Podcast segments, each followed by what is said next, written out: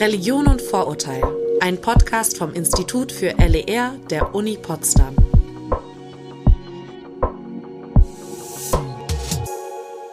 Heute starten wir mit den Studierendenprojekten.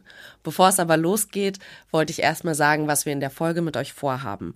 Beginnen werden wir mit dem Podcast, den die Studierenden selber aufgenommen haben.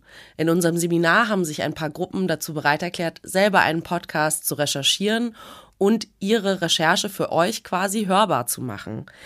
Eine Gruppe ist Eva, Lena, Tom und Doro. Die vier haben sich zum Thema Antisemitismus im Battle Rap schlau gemacht und beginnen damit erstmal die Folge. Im zweiten Teil der Folge treffe ich mich mit zwei von den Studierenden, mit Tom und Eva, nochmal hier im Studio. Zusammen mit ihrer Dozentin Anne Mint besprechen wir dann, was hätte man in dem Projekt noch umsetzen können, was hat vielleicht gefehlt und was sind Möglichkeiten, wie man damit weiterarbeiten kann. Aber nun starten wir erstmal mit der Folge Antisemitismus im Battle Rap. Worte und Wortschöpfungen, die eine Menschengruppe auch komplett ohne Kontext pauschal entwerten, weil diese Begriffe aus Jargons und aus Sprech von Extremisten kommen. Solche Begriffe sollten komplett auch aus dem Battle Rap nicht eingeführt werden, sollten nicht äh, praktiziert werden, weil sie sehr problematisch sind und im Prinzip eine Gefahr mit sich bringen, dass die Leute das weiter reproduzieren, sowieso so miteinander reden und natürlich dann halt wirklich Leute, die extremistisch sind, zu Fans machen und die Crowd damit verändern. Ich glaube, das ist schon längst geschehen. Das gerade eben war Ben Salomo. Er ist ein jüdischer Rapper aus Berlin und hat die deutschlandweit größte Battle Rap Plattform mitbegründet.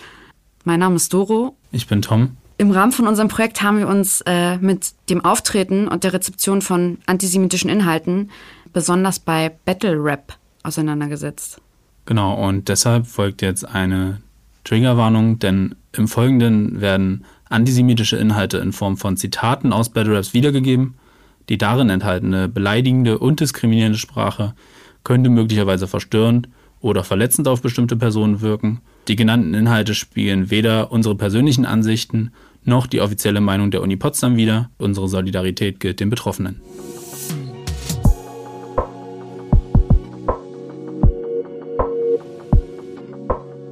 Tom, wie fing das alles an?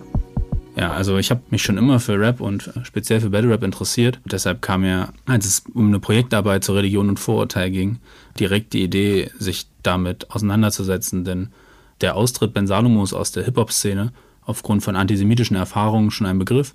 Da ich da selbst auch oft zu Gast war, ähm, war es mir ein inneres Anliegen, mich damit nochmal zu beschäftigen. Ich selber habe mich äh, total angesprochen gefühlt, eben in Bezug auf Hip-Hop und Rap, weil ich in meiner Jugend auch schon total äh, damit aufgewachsen bin und auch jetzt in Kontakt mit den Schülern ich oft merke, wie groß und relevant halt eben diese Szene bei denen noch ist und wie wichtig das auch für die ist. Ja, auf jeden Fall. Und die, wie du schon gesagt hast, in der Jugendkultur ist Hip-Hop und Rapmusik die größte, ähm, die größte Sparte und deswegen zeigt das auch die Relevanz des Projekts für uns als Lehrkräfte später im Fach LER, denn solche Themen zu besprechen ist eben Teil des Faches und deswegen sollte sich damit beschäftigt werden. Genau, und wie wir uns äh, damit beschäftigen, sollte ja in einem wissenschaftlichen und forschenden Rahmen stattfinden. Daher würden wir jetzt gern dir als Hörer mal die Möglichkeit geben, dich mit uns gemeinsam nochmal an die Anfangsphase unseres Projekts hineinzuversetzen. Dafür stellst du dir einfach mal vor, du bist jetzt in der Stadt unterwegs und wirst für eine Straßenumfrage angesprochen. Und du wirst gefragt, was ist Antisemitismus?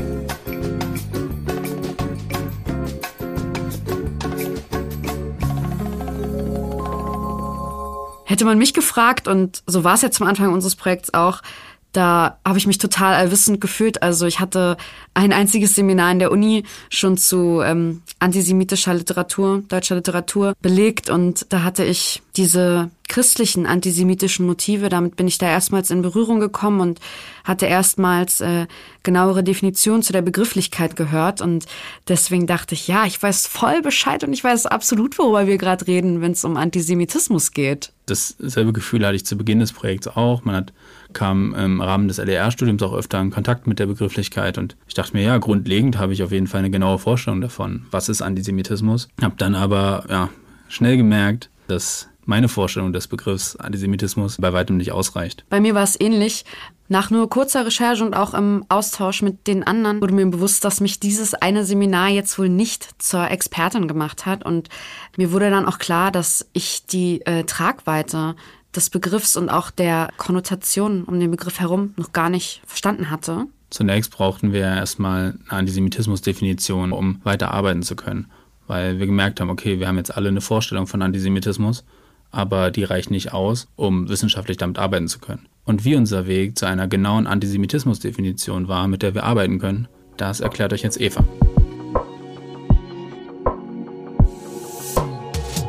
Zu Beginn habe ich mir eigentlich erhofft, dass ich die eindeutige Antisemitismus-Definition finden werde, auf die sich in der Forschung geeinigt wird, wir diese einfach nutzen können und dann direkt äh, mit den Analysen starten. Spoiler, dem ist nicht so und es war ein kleines Auf und Ab mit der Recherche, sowohl emotional als auch inhaltlich, neben einigen Handbüchern und Artikeln, die ich zum Thema gelesen hatte, habe ich auch Peter Schäfers kurze Geschichte des Antisemitismus aus dem Jahr 2020 herangezogen. Dachte ich bis zu dieser Lektüre noch ziemlich eindeutig, dass es sich bei Antisemitismus ausschließlich um offene Judenfeindschaft und Judenhass handelte, wie auch Peter Schäfer in seinem Buch schreibt, bin ich gleichzeitig über eine Formulierung in selbigem gestoßen, die mich sehr irritiert hat,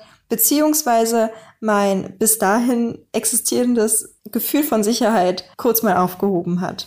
Zitat Antisemitismus beginnt in dem Augenblick, in dem die Juden als eine ethnische Gruppe mit religiösen und kulturellen Gewohnheiten, Ansprüchen, Gebräuchen wahrgenommen werden. Hä? Antisemitismus beginnt schon viel früher?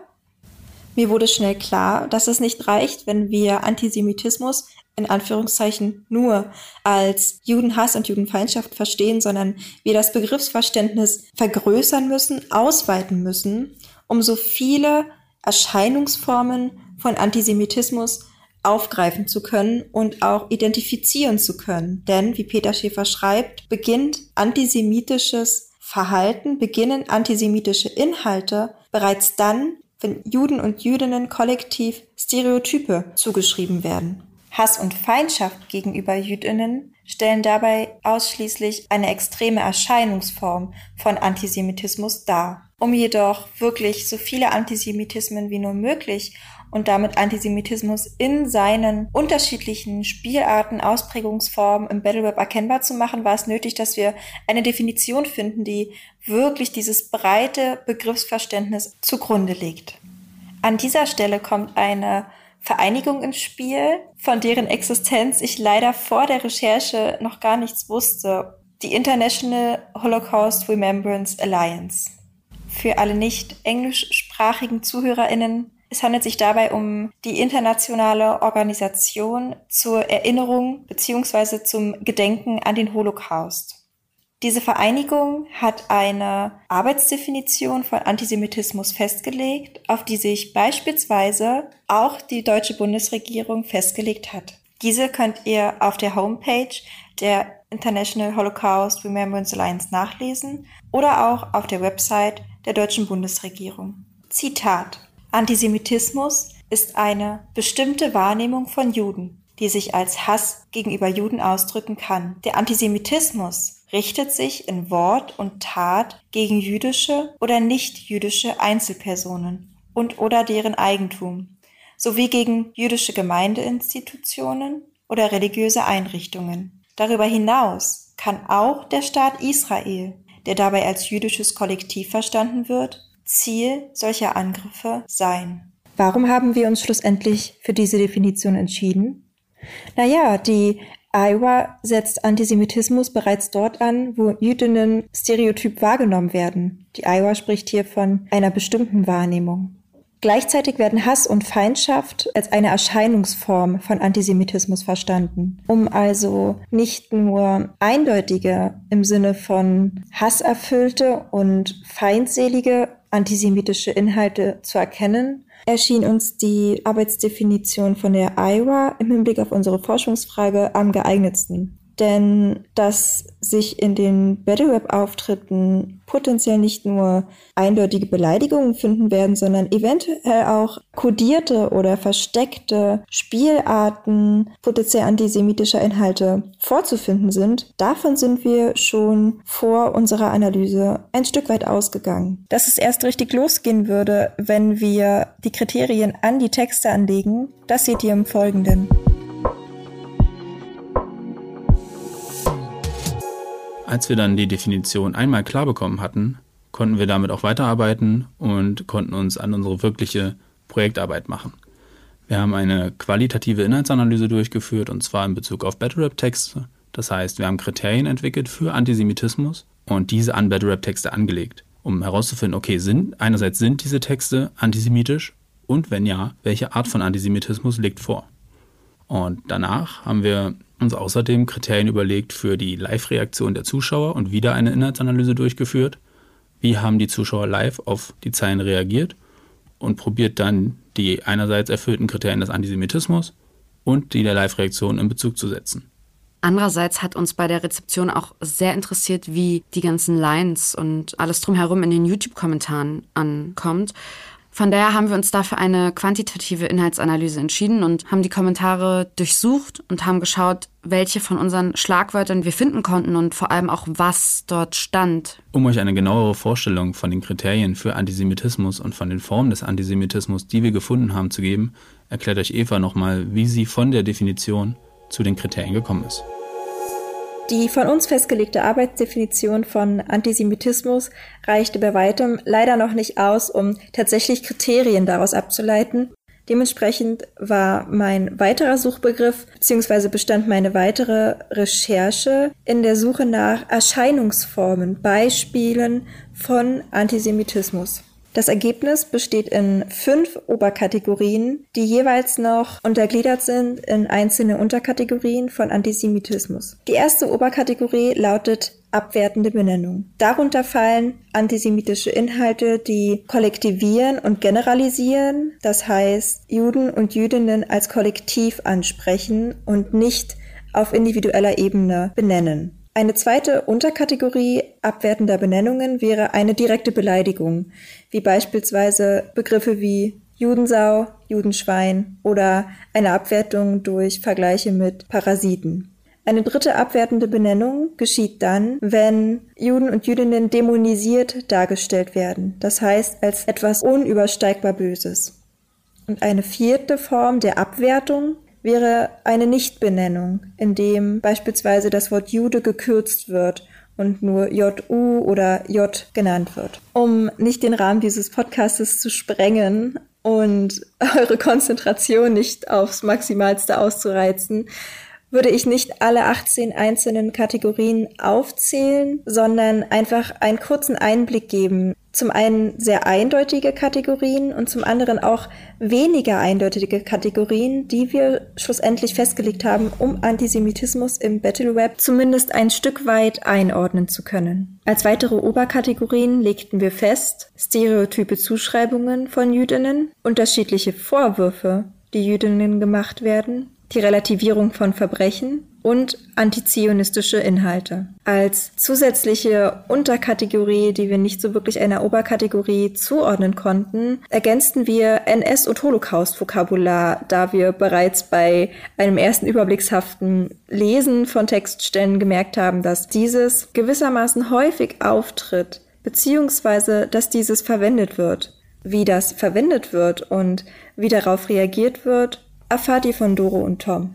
Zu sagen bleibt noch, dass es sich bei Antisemitismus um ein Chamäleon handelt. Das heißt, dass das Phänomen Antisemitismus so vielfältig ist, dass es unfassbar schwer ist, es zu greifen, es hm, in Kategorien einzuordnen, beziehungsweise die unterschiedlichen Ausprägungsformen zum Teil schwer voneinander zu unterscheiden sind.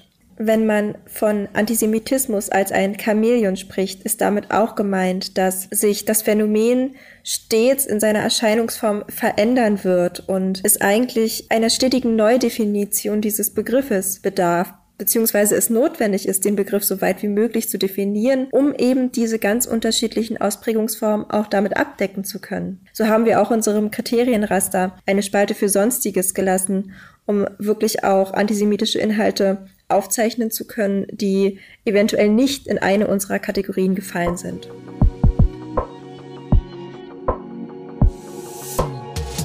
Hier noch einmal die Triggerwarnung für euch, dass im Folgenden explizite diskriminierende Sprache in Bezug auf Antisemitismus vorkommt. Wenn ihr euch nicht in der Lage fühlt, euch das alleine anzuhören, dann holt euch lieber noch jemanden dazu. Verdammte Missgeburt, auch wenn Jonny, auch glaub mir, auch wenn du Jonnys Bruder wärst, auch wenn du ein Jude wärst, würde er dich skrupellos streichen von Schindlers Liste. Ja, genau diese erste Zeile haben wir uns ausgesucht, euch zu zeigen, äh, weil wir denken, dass sie ein perfektes Beispiel darstellt dafür, wie Antisemitismus größtenteils in den Rap-Battles stattfindet.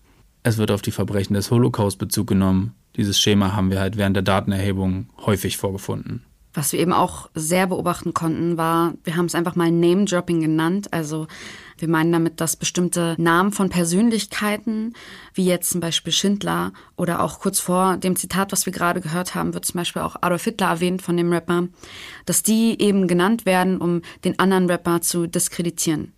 Eine Line sozusagen mit diesem Name-Dropping zu verpacken. Ja, mit diesem Name-Dropping geht ja auch so ein gewisser Schockfaktor einher. Ne? Das haben wir auch festgestellt, gerade in Bezug auf die Reaktion des Live-Publikums. Das heißt, wenn solche Zeilen fielen, die ganz klaren Holocaust-Bezug hatten oder eben Namen, die mit der jüdischen Geschichte und Antisemitismus konnotiert werden, genannt werden, wenn das passiert, dann hat immer eine Reaktion von Live-Publikum stattgefunden. Hat sich das auch in den Kommentaren so gezeigt? Das hat sich absolut so in den Kommentaren gezeigt. Der Begriff Nazi fand sich äh, über 20 Mal in den Kommentaren unter diesem Video und wurde ausschließlich dafür genutzt, um sich negativ über die Line und teilweise auch über den Künstler dahinter zu äußern. Es wurde wirklich nur Kritik an den Lines geübt und da war keine Zustimmung zu finden. Das heißt, die Kommentare wurden in Bezug auf diese Zeile schon nur als Kritik genutzt, meintest du? Hat sich die Kritik dann an der Verwendung der Sprache geäußert oder vielleicht auch eher an der Art und Weise, den Gegner somit zu diskreditieren? Also ging es da eher um das Battle an sich oder um wirklich Antisemitismus? Also der Begriff Antisemitismus fand sich zum Beispiel nicht. Dafür gab es keinen Treffer. Es fanden sich andere Begriffe zum Beispiel problematisch oder einige schrieben auch, es geht ihnen persönlich zu weit. Es war sehr gespalten, also äh, teilweise wurde auch ähm, sozusagen eine gewisse Doppelmoral aufgezeigt hinter den Lines. Also da wurde dann gesagt, ja, warum, warum bringst du solche Lines und dann sagst du aber andere Dinge. In Kontrast zu diesen Zeilen, die sich mit dem Holocaust beschäftigen, findet sich Antisemitismus aber auch in anderen Zeilen wieder. Anklagepunkt 3. Abgehobenes, verleumdendes Judasverhalten.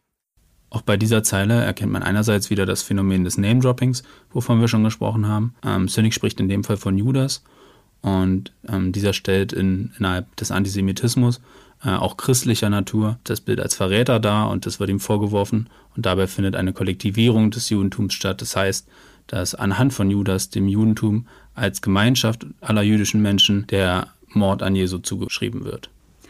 Genau damit sprichst du ja gleich mehrere Kriterien an, die wir uns im Vorhinein herausgesucht hatten. Also nicht nur findet sich da Kollektivierung und verschiedene Vorwürfe in Bezug auf Verrat und Mord und ich äh, würde diese Fremdbezeichnung, also diese, ja, diesen Ausruf du Judas, der da im Prinzip von Cynic getroffen wird, würde ich fast schon ja als antisemitisches Codewort für die Bezeichnung von jemand, der einen verraten hat, bezeichnen. Ja, und das, diese Implikation ist in diesem Fall auf jeden Fall eindeutig. Was auch deutlich wird, ist, dass Vorwissen benötigt wird, um in diesem Fall den Antisemitismus zu erkennen.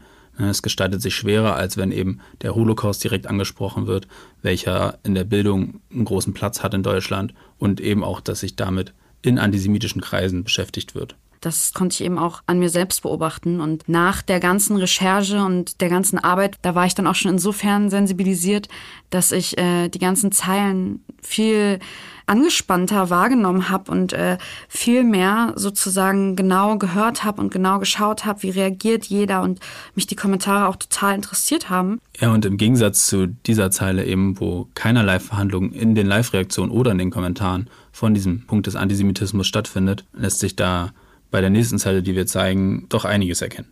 Er weiß genau, du hast mit Hip-Hop nie was am Hut gehabt, doch ihr zwei seid eine Bruderschaft, weil du probierst, dich in einem Bereich breit zu machen, in dem du absolut nichts zu suchen hast und damit machst du es verdammt nochmal ganz genauso wie dieses israelische Judenpack!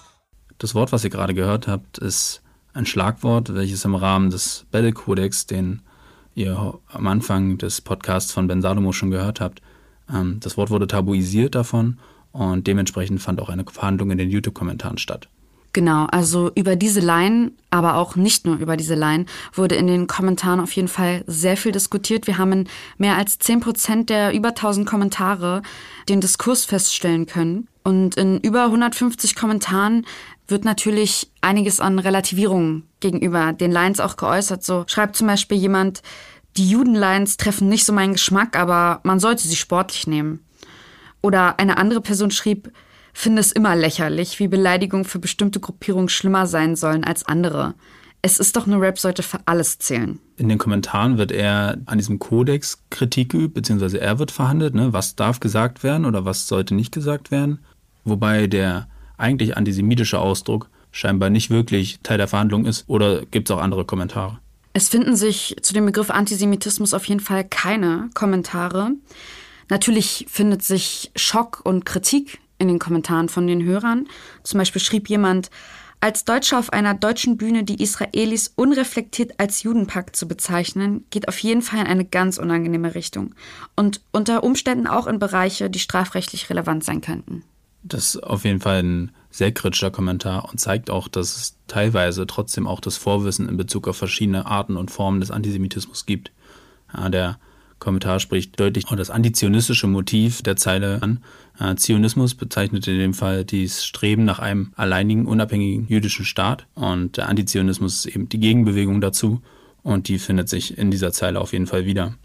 Eben solche Fachbegriffe wie Antizionismus oder Antisemitismus finden sich auch in dieser Kommentarspalte nicht. Was sich gefunden hat, häufig äh, ist der Begriff Rassismus.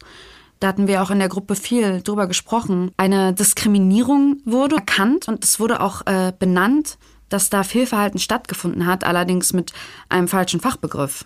Wir in der Gruppe sind dann einfach davon ausgegangen, dass der Begriff Rassismus viel populärer ist und äh, dass ganz viele mit dem Begriff Antizionismus oder Antisemitismus nichts anfangen können. Wir haben uns am Anfang des Projektes selber die Frage gestellt, wie wir Antisemitismus definieren und es fiel uns wahnsinnig schwer und damit scheinen wir nicht alleine zu sein.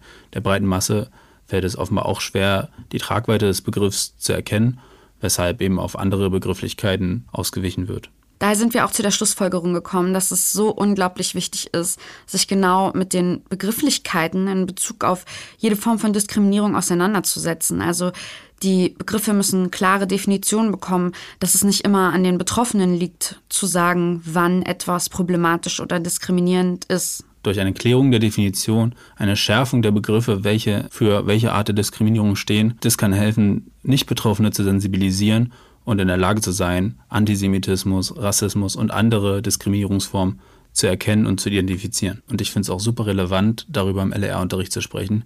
Wie wir am Anfang des Projekts festgestellt haben, findet sich das Wort Antisemitismus gar nicht in dem Rahmenlehrplan für LER wieder.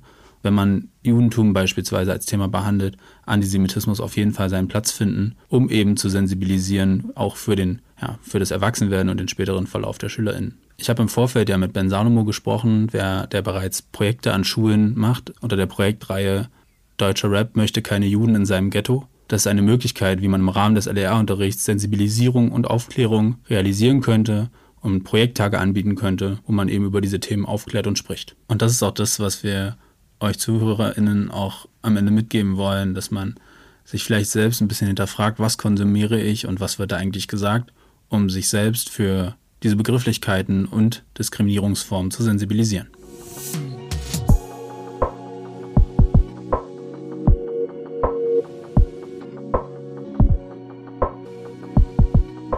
Herzlich willkommen zurück im Studio. Ich bin hier nicht alleine. Wie angekündigt bin ich hier mit Tom, Eva und Anne.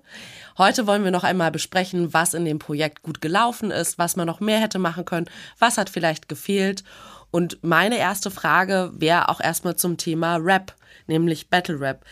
Wie unterscheidet sich Battle Rap eigentlich von anderen Formen des Raps? Also kann das einer von euch vielleicht nochmal einordnen? Ja, super gerne. Also Battle Rap unterscheidet sich in folgendem zu normaler Rapmusik in Anführungszeichen, dass beim Battle Rap ein Gegner oder eine Gegnerin hat, auf die man sich aktiv bezieht, was in der Musik ja, abgesehen von Diss-Tracks, die ja auch eine Form von Battle Rap sind, gegen jemand anderen, was in der Musik halt nicht der Fall ist, wenn man dort halt Themen bespricht und sich nicht mit einem Gegner spezifisch auseinandersetzt.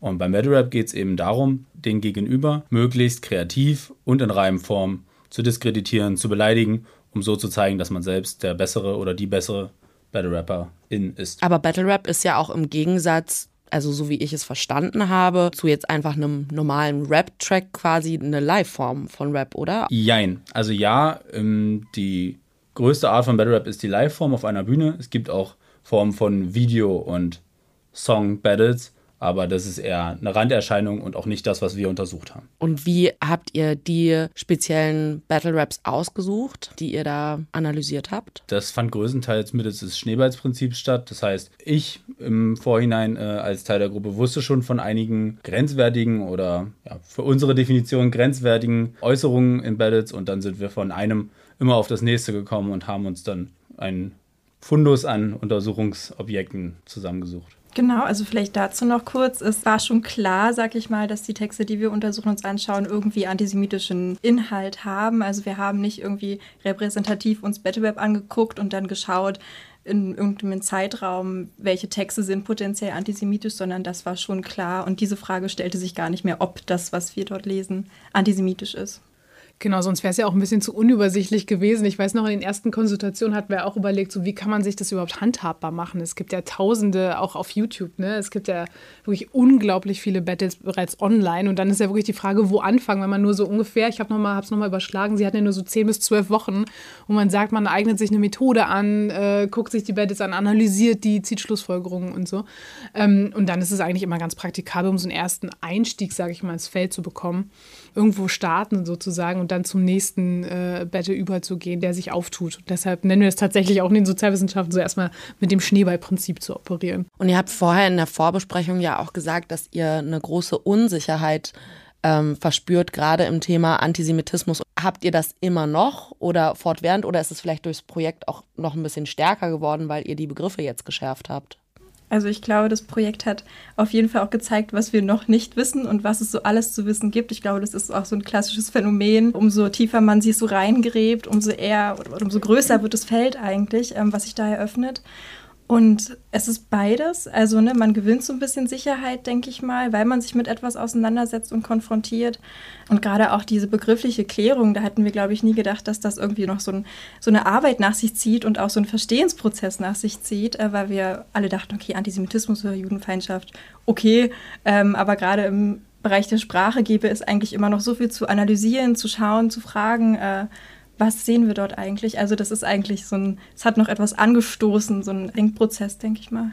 Ja, ja, vor allen Dingen auch Teil des Denkprozesses war in Bezug auf Antisemitismus, aber auch in Bezug auf andere Diskriminierungsformen, dass man, beziehungsweise in dem Fall ich, sehr viel sensibler geworden ist und dass quasi die Alarmglocken früher geläutet haben, auch ne, für mich als Konsument von Battle Rap. Und ich habe angefangen, mich schneller zu fragen, okay, was sagt der Mensch da gerade eigentlich und welchen Hintergrund hat er da, das zu sagen?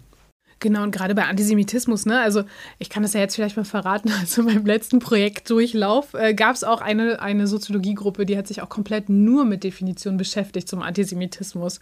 Das heißt, sie haben wirklich, da bestand das ganze Projekt daraus, verschiedene Antisemitismusdefinitionen sich anzuschauen, zu gucken, ähm, was haben die gemeinsam, wo unterscheiden die sich, um selber für sich auch als angehende Lehrkräfte überhaupt eine zu finden, die handhabbar ist, mit der sie umgehen können. Und da war dann auch die größte Frage, mit der sie rausgegangen sind, gerade in dem Bereich sozusagen, wie zeigt der sich eigentlich? Ne? Also wie, äh, wir nennen das auch, wie operationalisiert man Antisemitismus eigentlich? Woran erkennt man den dann konkret? Weil es ist ja auch immer eine Sache, eine Definition auf dem Tisch liegen zu haben und dann aber in die Welt zu gehen und zu gucken und sagen, aber wie zeigt der sich jetzt konkret? Ähm, insofern genau mussten sie da viel Arbeit leisten, die aber da kommt man sozusagen in dem Feld nicht drum herum. Und sie haben es ja auch im Podcast erwähnt, ne? Antisemitismus als auch so ein Ismus, der ein totales Chamäleon ist. Es gibt ja so viele unterschiedliche Spielarten, die zum Teil, manche sind einfacher zu erkennen, wie wir es auch in den Auszügen gehört haben aus den Battles, aber manche sind eben auch viel schwerer zu erkennen. Und das heißt, gerade in dem Fall, also ich glaube, Ismen sind immer ein steter Lernprozess, so, weil man sich immer sensibilisiert, dazulernt und weil die sich selbst auch verändern. Aber gerade beim Antisemitismus finde ich es wirklich extrem augenfällig, dass er sehr komplex ist, leider sehr wandelbar. Ähm, genau, man da wirklich stets dazulernen kann, so. Ne? Also es soll niemand abschrecken, sondern eher dazu einladen und dass man nicht verzagen soll, wenn man mal das Gefühl hat, oh Gott, das ist ja viel zu komplex, sondern das gehört da bei dem Thema tatsächlich mit dazu sich vielleicht auch einfach damit zufrieden geben, dass das, was ich so in der Welt sehe, vielleicht manchmal auch gar nicht in fünf Kategorien jetzt eingeteilt werden kann. Und dann kann ich das so schön abgrenzen, das ist das, das ist das und das ist sekundärer Antisemitismus und so weiter. Und dass das aber kein Grund ist, dann irgendwie aufzuhören, drüber nachzudenken und dann, okay, das ist mir zu kompliziert, das kriege ich nicht in so eine Schubladendenke hinein und deswegen beschäftige ich mich gar nicht mehr damit, sondern gerade deswegen mich eigentlich noch damit zu beschäftigen. Aber wenn es darum geht, also es ist immer die Frage, aber warum begegnet mir das Thema gerade, was will ich damit machen, was, wofür brauche ich den Begriff gerade.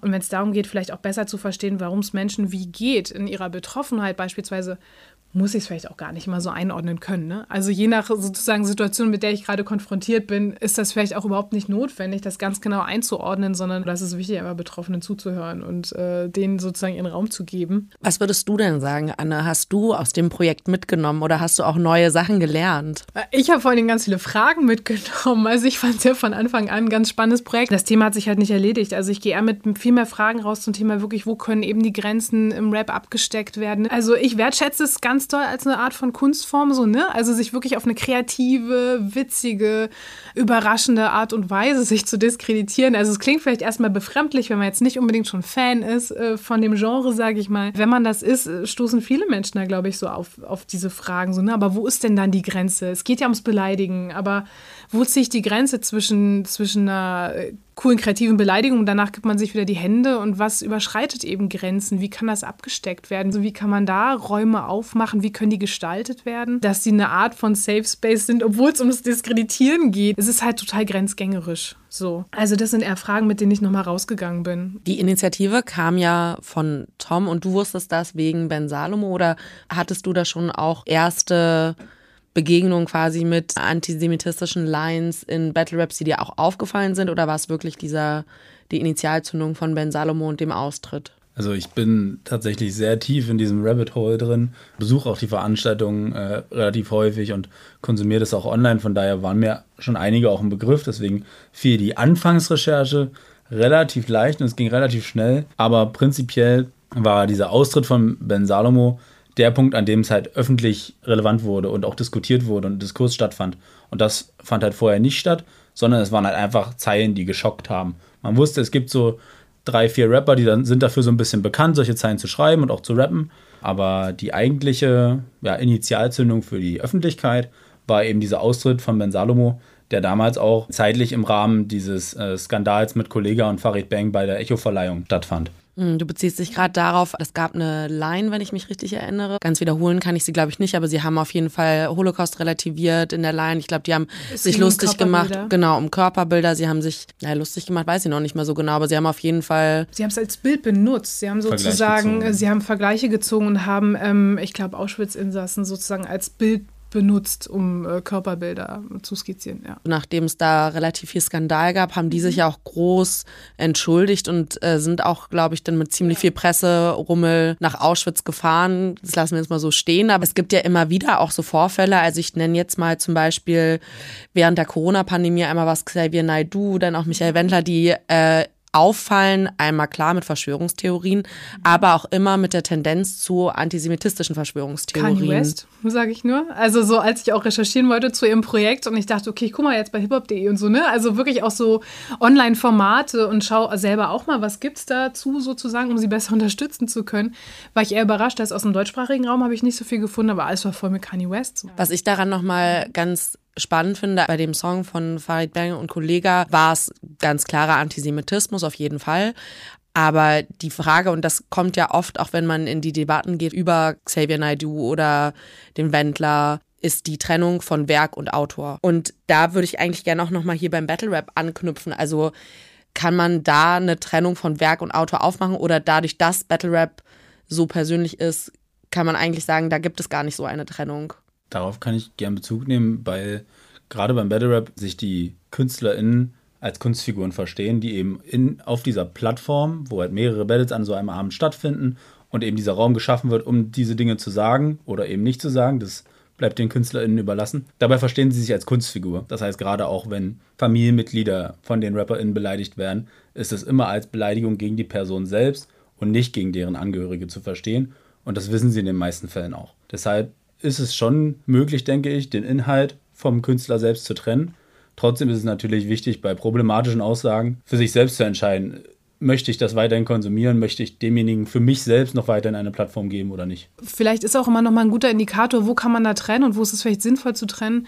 Das fand ich auch ganz spannend in dem Interview, das Sie geführt haben, wo Salomo selber auch sagt, das macht halt einen Unterschied, ob zwei Menschen für so einen vereinbarten Zeitraum unter einem vereinbarten mehr oder weniger offenen Regelkodex ne, sich treffen, anfangen sich zu betteln, sich aber im Vorfeld und danach die Hände geben, nettes Interview miteinander führen und sich einfach auch wieder verstehen verstehen und sich sonst sozusagen eben nicht so verbal entgleisen. Aber wenn wir natürlich eine Rapperin oder einen Rapper haben, der ständig irgendwie mit sexistischen Lines kommt, aber das auch in seiner Freizeit macht, so, da macht die Trennung wieder nicht so viel Sinn, beziehungsweise was nützt dann auch diese Trennung zwischen Werk und Autor? Also ich meine, in der Regel wird die herangezogen, um bestimmte Sachen zu legitimieren. Und das funktioniert halt so lange, solange Autor und Werk nicht in eins gehen. Aber wenn eben eine Person auch in der Freizeit ständig antisemitisch, rassistisch, sexistisch, homophob auffällt, glaube ich, braucht man sich auch nicht mehr auf die, dieses Prinzip der Trennung zwischen Werk und äh, Autorin oder Autor zurückziehen, ne? weil diese Legitimation, die wird ja komplett unterminiert, wenn man sich sonst auch so aufführt. Und das, glaube ich, macht es manchmal so ein bisschen einfacher. Ich finde es deswegen halt spannend, weil viele Leute sich oder auch KünstlerInnen, auch die genannten,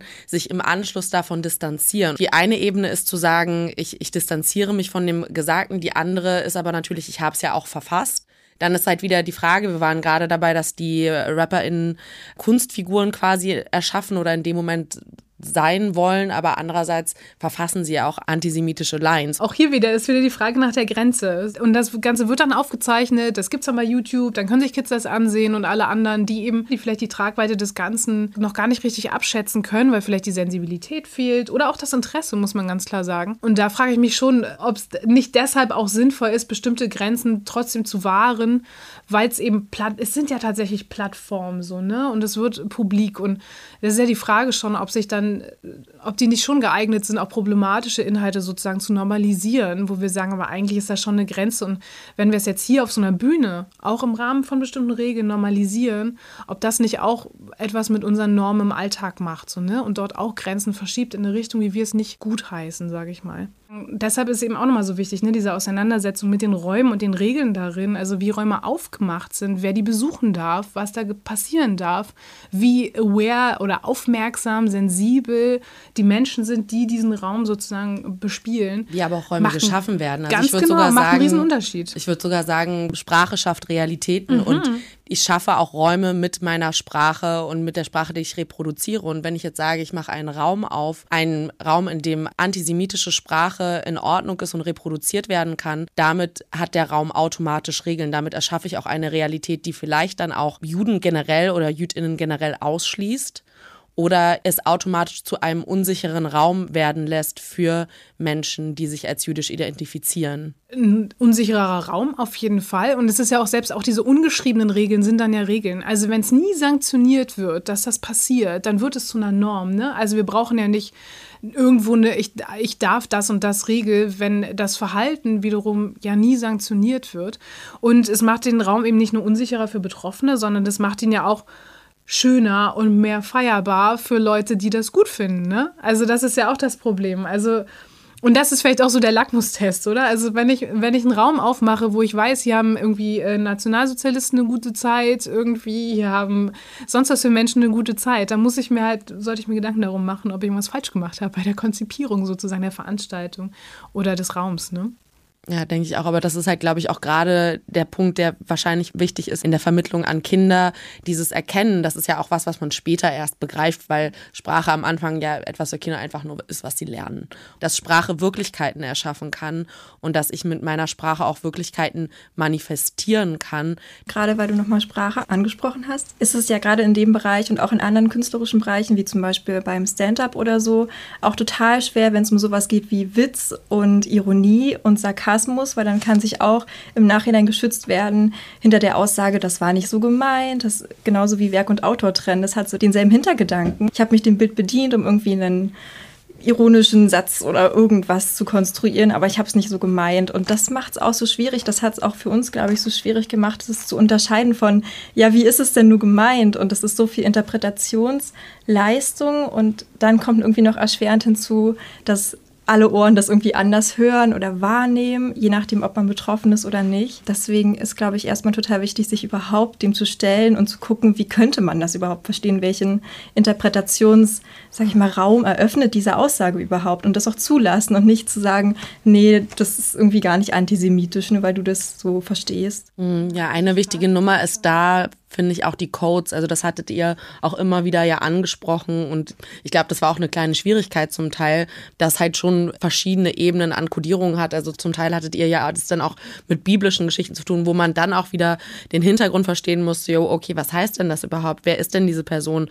Und da braucht man so viele Zusammenhänge und Kontexte, dass ich davon ausgehen kann, dass einfach Konsumenten wahrscheinlich von Videos oder Rezipienten das überhaupt nicht so sofort verstehen werden und Sachen wie zu sagen, du bist so ein Judas, klingt ja erstmal total harmlos. Wir haben uns dann auch teilweise gefragt, versteht der Künstler selbst überhaupt gerade die Tragweite dessen, was er sagt? Ein Mensch, also ein Künstler, der den, dem gegenüber Verrätertum vorwerfen möchte und ihn Judas nennt, weiß er den Hintergrund oder hat er auch einfach nur den Begriff oder den Namen Judas gehört und gemerkt, ah, okay, das wird verräterisch verwendet, sage ich jetzt einfach auch, weil sich's gut reimt. Ja, und deswegen war das auch ein Hintergrund, warum wir uns nur vorgeschriebene Ballads angeschaut haben. Das heißt Ballads, wo im Vorhinein ein Text gegen den Gegenüber geschrieben wird und der Gegner schon lange Zeit klar ist. Im Kontrast zu den Freestyle-Battles, die es eben auch gibt, wo man nicht weiß, wer der Gegner ist und direkt frei von der Leber wegrappt und guckt, was reimt sich, sondern wir wollten halt wirklich schauen, okay, was haben die Leute sich überlegt und aufgeschrieben und das haben wir untersucht. Weil ja gerade solche, manchmal solche Begriffe eben ne, in der Welt sind, etabliert sind und man eben den Hintergrund überhaupt nicht kennt. Und insofern war das auf jeden Fall auch total spannend, sich eigentlich vorgeschriebene Battles anzugucken und sagt, genau, die Leute, ne, wie sie es gerade beschrieben haben, die hatten Zeit. Die haben sich wirklich hingesetzt und die haben das aufgeschrieben und gesagt, okay, das bringe ich. Ja, wenn man weiterführen gehen würde, ich meine, wäre natürlich spannend zu beobachten, dann da irgendwie eine quantitative Analyse zu machen und einfach nur zu gucken, wie oft wird da denn einfach aus dem FF Antisemitismus verwandt, was mhm. wahrscheinlich auch erschreckend hoch sein wird. Ich glaube, manchmal ist es nochmal schwer, auch wirklich zu erklären. Aber warum, warum ist das denn problematisch? Warum ist zum Beispiel diese Zeile so, ne, mit Farid Beng und Kollega, was sie da gemacht haben, warum ist die eigentlich problematisch zu sagen, so, ey, dein Körper sieht aus wie von einem, ne, von einem Auschwitz-Insassen? Das war, glaube ich, so in, sinngemäß die Line. So, warum ist das eigentlich antisemitisch? Und das dann klar zu machen, ich glaube, auch das zum Beispiel kann das im LER-Unterricht ist ein ganz, ganz spannender Ort, wo man wirklich mal überlegen kann, hey, lass uns das doch wirklich mal angucken. Euch interessiert das alle? Ne? Das war ja auch ein Teil des, der, so des Aufhängers fürs Projekt. Das ist einfach eine wahnsinnig populäre Musikform und äh, ein wahnsinnig populäres Genre, gerade bei Jugendlichen und jungen Menschen und dann zu sagen, wir gucken uns das jetzt mal betreut an. So. Und wenn ihr dann im Nachhinein, also ich habe auch gedacht, was vielleicht dann auch eine Folge sein kann, ist, dass man zumindest dann eine informierte Konsumentin wird. Ne? Dass ich immer noch sagen kann, oh, pff, das ist jetzt doch, also wie gesagt, bei Antisemitismus kommt mir jetzt alles auch nochmal schwerer über die Lippen. So, da weiß ich nicht genau. Da, da bin ich auch empfindsamer, ne? Aber dass man jetzt zum Beispiel auch, wenn es um sexistische Lines geht, wirklich zu sagen, okay, aber das ist Sexismus, das brauchen wir auch nicht schönreden. Aber wenn du dich dann trotzdem dafür entscheidest, aus welchen Gründen auch immer, und auch über die können wir reden, so, ne, das trotzdem weiter zu konsumieren, ja, dann ist es auch deine eigene Verantwortung. Aber nicht so uninformiert in den Konsum sozusagen reinzugehen, das einfach zu reproduzieren, so ganz unbefleckt das kann halt viele Risiken bürgen auch nochmal, ne? Also die Frage, die es für mich mitbringt, ist halt auch, wie kann man das im Battle Rap angehen überhaupt? Also wir haben jetzt halt viel über den Schulkontext nachgedacht oder wie es für Kinder ist, also für Konsumenten ist.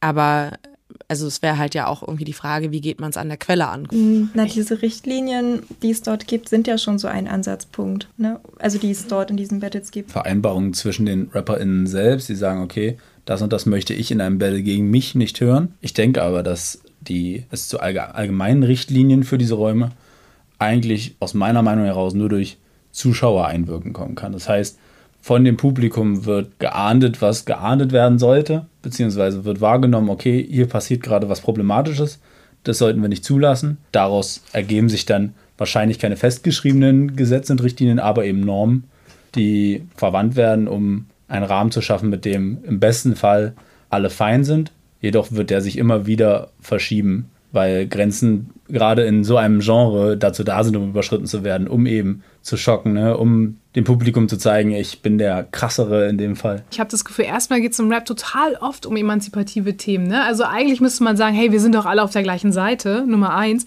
Und das andere ist, dass man auch sozusagen wie Spielregel intern ja auch sagen kann, und wenn du solche Lines irgendwie bringst, die sind einfach mega unkreativ. Also so, ne, da müssen wir gar nicht mit großen ethischen Normen oder so moralischen Ansprüchen daherkommen, sondern einfach schon entsprechend des Spiels sagen, das ist einfach wahnsinnig unkreativ, was du hier machst. Also wenn dir jetzt wirklich nichts Besseres einfällt, irgendwie als mein Schwulsein oder dass ich irgendwie mit Juden und Judinnen abhänge, ne, das gab es ja auch schon, äh, das zum Grund nimmst, sozusagen da jetzt irgendwas ganz Plakatives, Stereotypes zu rappen, pff, also dann äh, disqualifiziert man sich schon dadurch, ne? Also das fand ich irgendwie ganz, ganz spannend, dass es hier eigentlich mehrere sozusagen Arten und Weisen gibt, wie man das verargumentieren könnte, auch Regeln einzuführen. Auch wenn jetzt Ben Salomo hat ja gesagt, er hat nicht sehr viel Rückfall dafür erfahren, sozusagen, so Regeln einzuführen, Regeln einzuhalten. Prinzipiell habe ich das Gefühl, eigentlich könnte man sich hier schon auch gut auch an anderen Veranstaltungstypen orientieren. Es gibt ja auch andere Veranstaltungen, die versuchen irgendwie mit Awareness-Konzepten oder sowas was zu machen, die dann wirklich Räume schaffen, die diverser sind, die offener sind und so und sich sicherer anfühlen für viele Betroffenen. Also deshalb muss ich sagen, ich glaube, das kann ich nur, weil Sie vorhin meinten, ne, die Crowd selber kann das irgendwie regeln. Ich glaube, die Crowd selber kann das regeln. Problem haben wir, wenn die Crowd sich vielleicht auch schon verändert hat, was ja auch ein Thema ist. Aber das ist ein offener, transparenter Kodex oder schon zu sagen, hey, wir einigen uns hier auf Regeln und das ist unser Raum. Alle Leute, die keinen Bock haben auf diesen Raum, dann müssen die ja zu einer anderen Plattform wechseln. Das kann man ja wirklich auch sagen. Ne? Also das, glaube ich, werden schon auch noch Möglichkeiten im Battle Rap selber sozusagen, ne, das Ganze anzugehen. Es ist mir in dem Projekt auch nochmal klar geworden, dass es irgendwie erstmal darum geht, zu gucken, was ist denn überhaupt in der Welt. Einfach mal so wahrnehmen. Das ist ja auch immer so das erste. Mhm erste Dimension nicht, aber naja. Kompetenz. Die erste Kompetenz, genau, wahrnehmen und beschreiben, was ist überhaupt in der Welt und dann äh, kommt eigentlich am Ende auch äh, Deutung erstmal, wie kann ich das einordnen und dann ganz individuell zu einem Urteil zu kommen. Was mache ich mit meiner Einordnung? Und da treten wir als Lehrkräfte eigentlich auch total zurück, sondern wir wollen ja Partizipationskompetenz immer möglich machen für die SchülerInnen und da spielen wir ja eigentlich gar keine Rolle mehr. Es geht ja darum, dass wir äh, sag ich mal, mit einem sicheren Gefühl zurücktreten können und sagen können, okay, wir können sie in die Welt schicken und äh, sie gehen mit offenen Augen und Ohren auch mit den Dingen um, die ihnen begegnen. Die Schülerinnen und Schüler sozusagen zu befähigen, also so irgendwie zwischendurch moderiert oder so ihnen Werkzeuge an die Hand zu geben, dass sie selber eben, wie Sie sagen, ne, partizipieren können, sich selber beteiligen können an gesellschaftlichen Diskursen, Prozessen, vielleicht auch selber welche initiieren können und auch merken, dass man seine Gesellschaft auch mitgestalten kann. Ne? Das, darum geht es ja bei der Kompetenz. Und deshalb fand ich es eben auch so cool, dass Sie sich genau dieses Thema ausgesucht haben, weil je mehr ich darüber nachgedacht habe, dachte ich wirklich, es ist einfach ein so gelungenes Thema, um anzuknüpfen an LER. Ne? Sie haben den Lebensweltbezug, womit ja alle Themensetzungen eigentlich starten sollten im LER-Unterricht. Und dann haben sie tatsächlich, sie können daraus ethisch was machen, ne? zu überlegen, aber was soll ich denn tun, wie soll ich denn? Da hat man zwar das Moralische, aber auch hier geht es eher darum, die Schülerinnen und Schüler zu befähigen, überhaupt solche Auseinandersetzungen zu führen. Aber dann auch zu überlegen, genau, aber wie kann ich da mit Konflikten umgehen und wie kann ich kommunizieren und so. Also so viel steckt auch in diesem Rap-Thema drin. Also man kann es als so schön als Aufhänger nehmen für all diese Facetten äh, von LER, ne? Oder eben Ismen zu verstehen, zu entdecken. Also deshalb fand ich es auch aus der Sicht, muss ich sagen, nochmal auch wirklich eine ganz, ganz gelungene Themensetzung fürs Projekt. Vielen Dank, dass ihr heute alle da wart. Ich hoffe, es haben auch einige ZuhörerInnen was mitnehmen können oder wenn LehrerInnen zuhören, vielleicht seid ihr auch auf die Idee gekommen, das mal mit in den Unterricht zu nehmen und euch Battle Rap mal genauer anzugucken, vielleicht auch unter anderen Gesichtspunkten, weil da gibt es auf jeden Fall eine Menge Potenzial. Vielen Dank an meine beiden Expertinnen, Eva und Tom, und an unsere Soziologie-Expertin Anne Mint. Sehr Dankeschön. Gerne. Ciao. Auch für die Limo.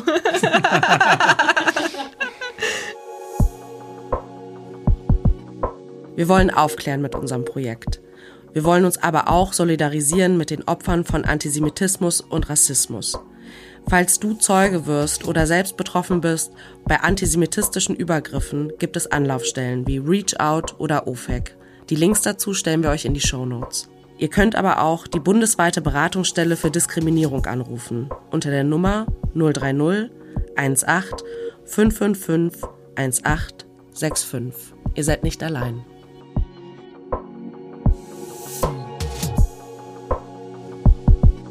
Religion und Vorurteil wird produziert vom Evangelischen Rundfunkdienst Berlin. Sounddesign und Schnitt Steven Gödicke. Redaktion und Moderation Viktoria Hellwig.